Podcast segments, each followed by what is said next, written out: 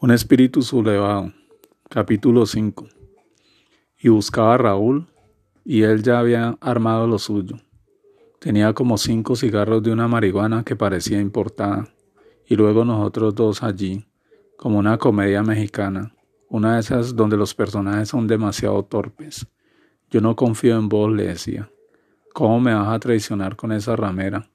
No te voy a poner a decidir entre ella y yo, porque, ah, bestia necesitas del, el sexo, pero recapacita, esa mujer va a mandar al diablo todo lo que hemos logrado construir todas estas noches de parranda.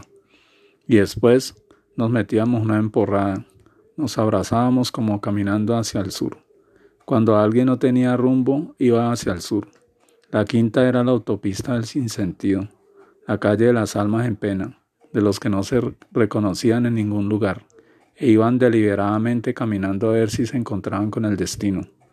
Iban a ser las cinco y nosotros caminando hacia San Fernando. Llegábamos al Parque de las Banderas antes de que el frío de la mañana nos cogiera y nos diera una revolcada. Y luego nos seguíamos trabando hasta consumir todos los porros armados para esa velada. Pronto la luz del sol nos daba en la cara y la quinta cambiaba de sentido dejaba de ser un lugar extraordinario. La cotidianidad empezaba a invadirlo todo con su rapidez, con su constante ruido y bullicio. Así que decidí volver al lugar de origen, a mi casa. Me hacía pereza, me daba pereza el sermón de mi madre, sus interminables reproches detrás de mí, como persiguiéndome para que cambiara. Y yo le decía que que el cambio estaba cerca y que sufriría mucho. Yo, Esteban Andrés García, ya no me podía sostener en este mundo, en esa casa heredada de mi padre, aquel hombre que con sacrificio la construyera. A las siete me tiraba en la cama a dormir por horas. Aquel domingo había avanzado sin mí. La multitud en la ciclovía, en, las ciclovías, en pance la vorágine, chapuceándose en las aguas turbias del río. Todos tenían un itinerario una bitácora dominical, con la mujer, los niños, habitar cada calle, cada andén, como una modernidad que siempre llegaba. Raúl también se había ido para la casa a dormir, pero antes había llamado a Claudia, como si a ésta le importara algo. Fríamente le respondía y él, con un amorcito que no valía la pena, una súplica pueril y cursi, a ver si se veían más rato. Ella no, ella no y él insistía. Insistía como si estuviera vacío en la vida. Y no hubiese nada, nadie más en el mundo que esa mujer. Al fin le contestaba que sí, pero que nada de sexo. Cuando me di cuenta por la tarde le dije a Raúl que me, que me invitara, que la cogiéramos los dos, la cascaríamos y luego la humillaríamos. Y el man que no, que se estaba enamorando de ella.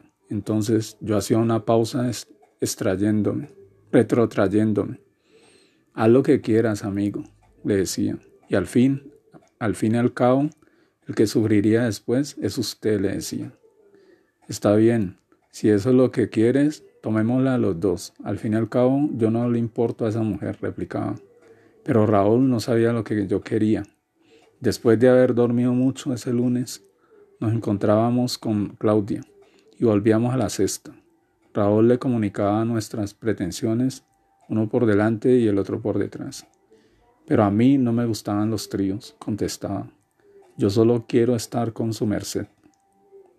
Este, Esteban decía, y yo es una condición. Si no, viene, si no viene mi amigo, olvídese de estar conmigo. Y la mujer accedía. Y pasó lo inefable. La llevamos a un motel.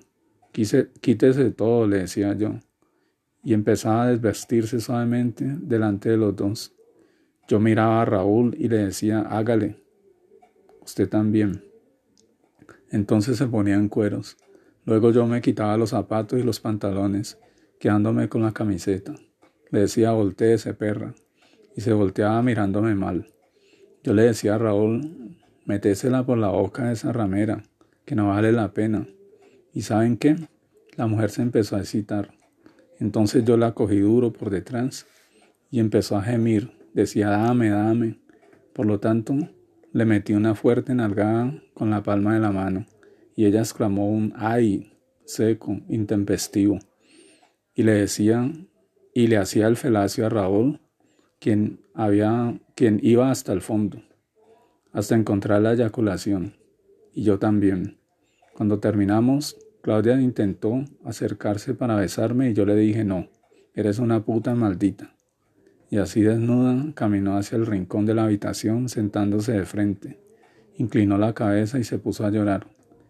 Yo tomé mis zapatos y mis pantalones y me los puse, y me los puse. Y disponiéndome a salir le dije que pasen un buen día, señores.